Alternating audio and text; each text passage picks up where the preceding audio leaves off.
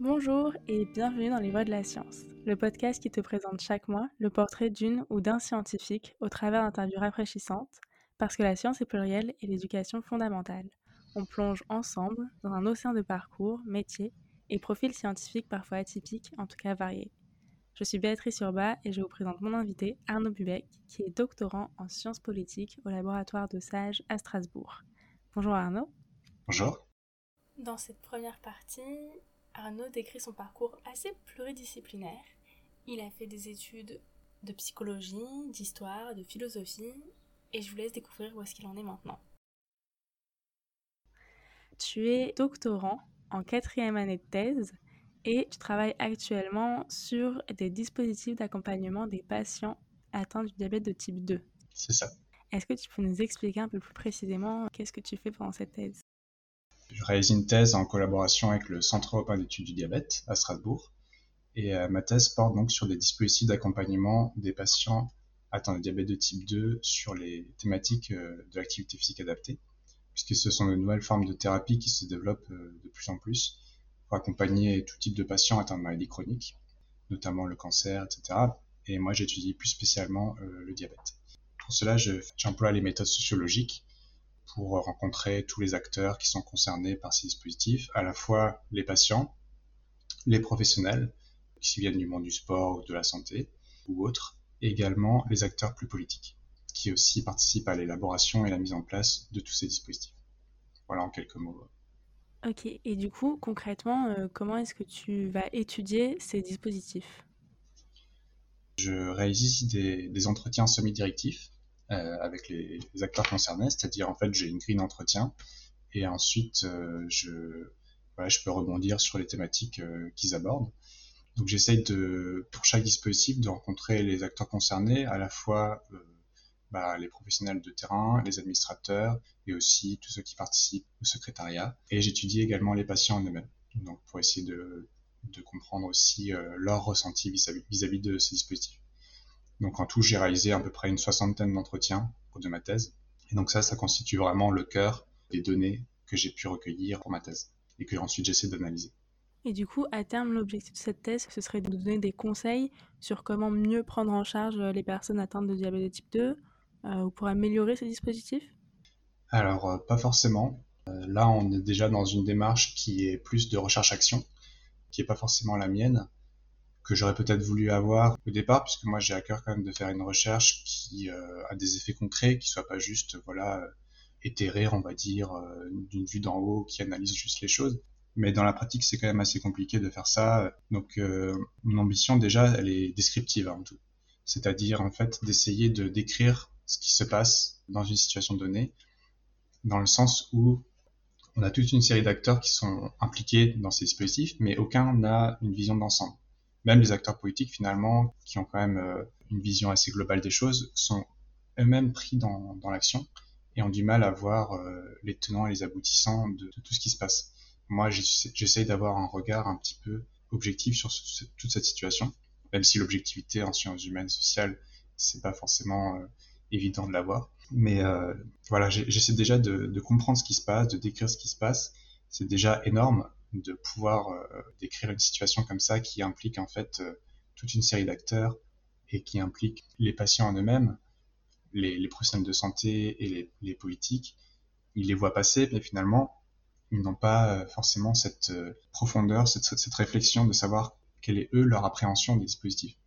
Donc moi, je vais pouvoir les rencontrer, faire des entretiens approfondis pour comprendre vraiment ce que eux vivent, comment ils vivent les choses, qu'est-ce qu'ils aimeraient, dans leur rapport à leur propre corps, à leur propre euh, à leur vie personnelle aussi, puisque dans, l'approche sociologique, on s'intéresse vraiment à comment vivent les gens, notamment dans l'approche de tout ce qui est vulnérabilité, maladie chronique. Quel est le quotidien vraiment de, ces personnes, qui sont souvent des personnes précaires. Donc, euh, on va essayer de, comprendre vraiment un peu leur galère quotidienne, en fait, euh, avec leur boulot, le, leurs aspirations par rapport à leurs enfants, par exemple, souvent, les patients euh, atteints de maladie chronique, on se demande pourquoi est-ce qu'ils prennent pas bien soin d'eux, etc. Et quand on, quand on fait des entretiens plus approfondis, bah, on se rend compte que ils ont tout un tas de, de problématiques euh, quotidiennes qui, qui monopolisent vraiment toute leur attention. Et la santé passe souvent au second plan, voire au troisième si euh, on prend le travail, et les enfants qui sont en général les, priorités. Donc ces entretiens sociologiques, déjà, ils, permettent de mieux comprendre une situation. Et dans le cas du sport santé, la problématique un peu générale, c'est comment faire que les patients s'inscrivent de manière pérenne dans une activité physique régulière. Et ça, c'est une question vraiment très compliquée. Il y a beaucoup de monde qui aimerait bien savoir comment on fait, parce que c'est un gros enjeu de société. J'essaie d'apporter euh, un éclairage euh, à ça.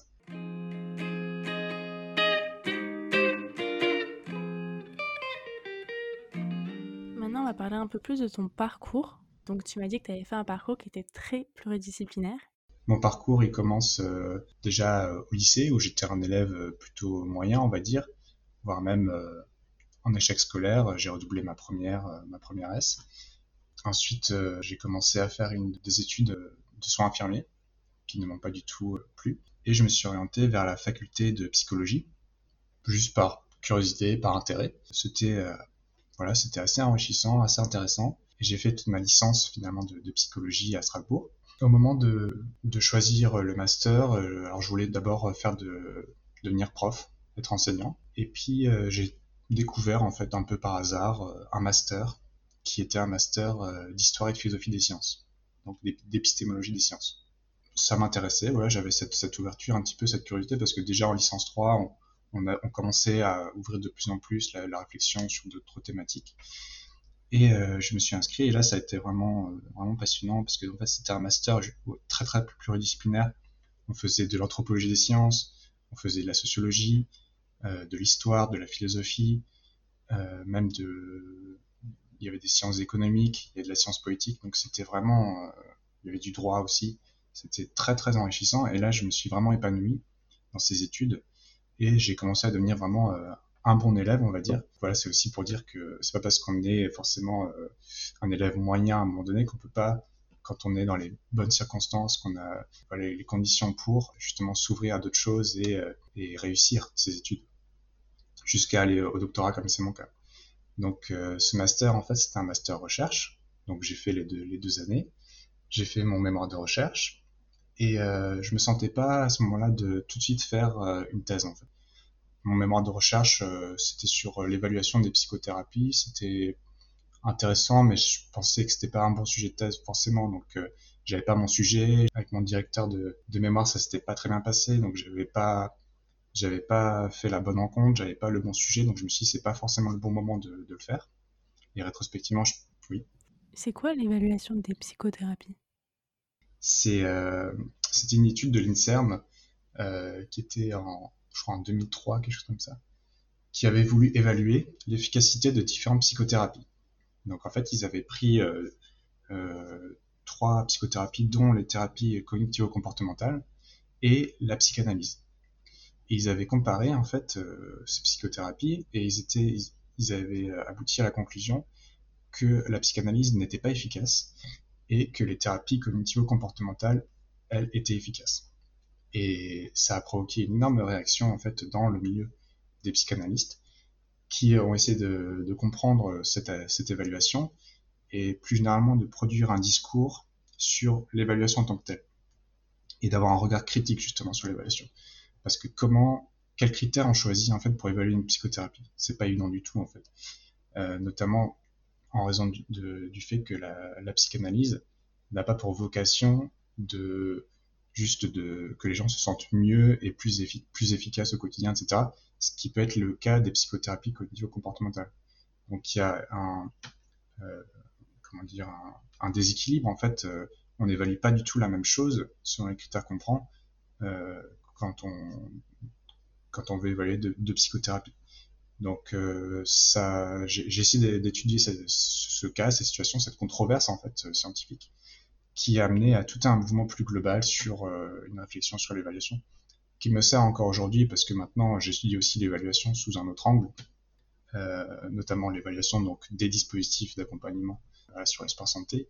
Là aussi, quels critères on prend, comment ces critères d'évaluation sont mobilisés pour euh, mettre en avant un dispositif, pour ensuite euh, engranger des fonds, etc. Ce sont des, des, des stratégies aussi d'adaptation par rapport à ce que les acteurs politiques veulent aujourd'hui, c'est-à-dire ils veulent des données chiffrées, des données objectivables, Ça, et par exemple, les données qui concernent justement tout ce qui est le bien-être, tout ce qui est l'inclusion sociale, etc., peuvent passer parfois au second plan, notamment par rapport à des critères plus biomédicaux qui sont peut-être plus faciles à, recueillir. Donc, euh, toutes ces questions que soulèvent les, méthodes d'évaluation que moi j'ai étudiées pendant, pendant mon, mémoire de recherche. Donc, euh, j'ai fait ce mémoire de recherche et euh, vu que j'avais fait la science politique, j'avais cette ouverture vers le master de sciences politiques. Et donc, j'ai postulé, j'ai été pris pour faire un deuxième master. Donc, j'ai fait un master à Sciences Po Strasbourg sur les politiques européennes et affaires publiques qui était un master plus professionnalisant, parce que j'avais aussi cette volonté de faire de la recherche, mais qui euh, qui soit pas de, pas forcément une carrière purement universitaire, de toujours avoir cette ouverture sur le monde professionnel, etc.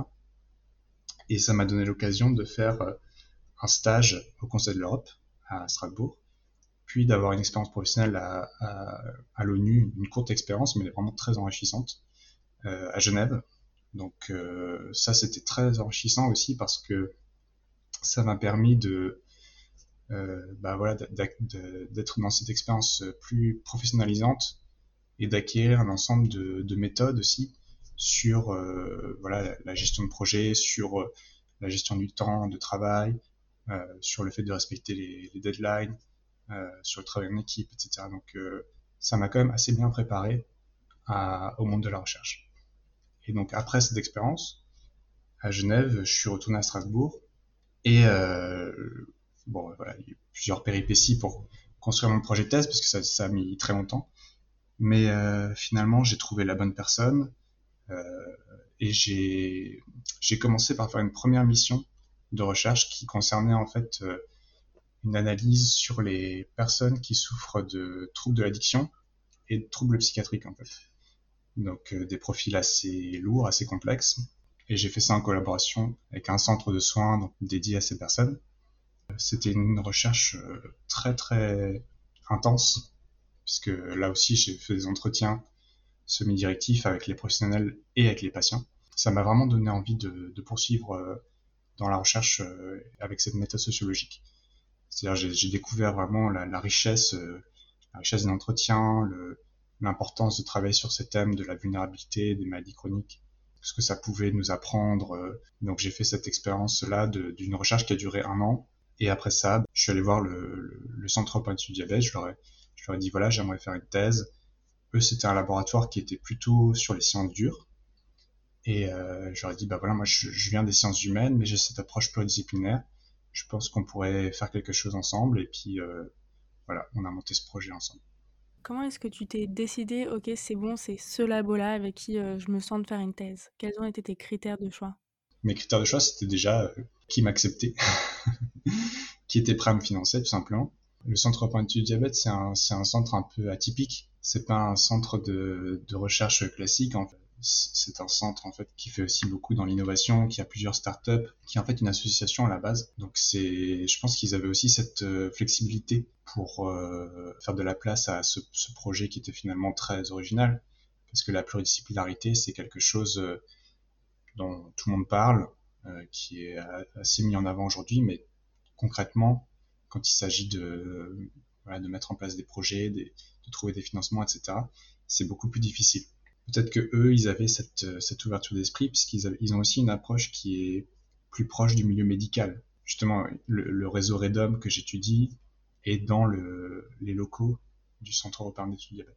Donc ils ont, euh, ils ont cette volonté à la fois de faire de la recherche, mais que cette recherche soit mise en pratique pour au bénéfice du patient c'est pas que de la recherche fondamentale, ils essayent qu'elle soit vraiment appliquée et, utile de façon euh, concrète et, et qu'il n'y ait pas un, trop grand laps de temps entre le moment où la recherche est faite et la mise en place des dispositifs euh, pour lesquels serait profitable la recherche. C'est ça. Ceci est la fin de la première partie de cet épisode. Merci Arnaud d'avoir accepté d'être avec nous aujourd'hui et d'avoir répondu à nos questions. Vous pouvez le retrouver sur LinkedIn. Quant à moi, je vous remercie d'avoir écouté la première partie de cet épisode et j'espère que vous l'avez apprécié. La seconde partie sortira comme d'habitude mardi prochain. N'hésitez pas à nous envoyer vos commentaires et éventuelles questions sur Twitter, Instagram ou par mail. Nos coordonnées sont dans la description de cet épisode.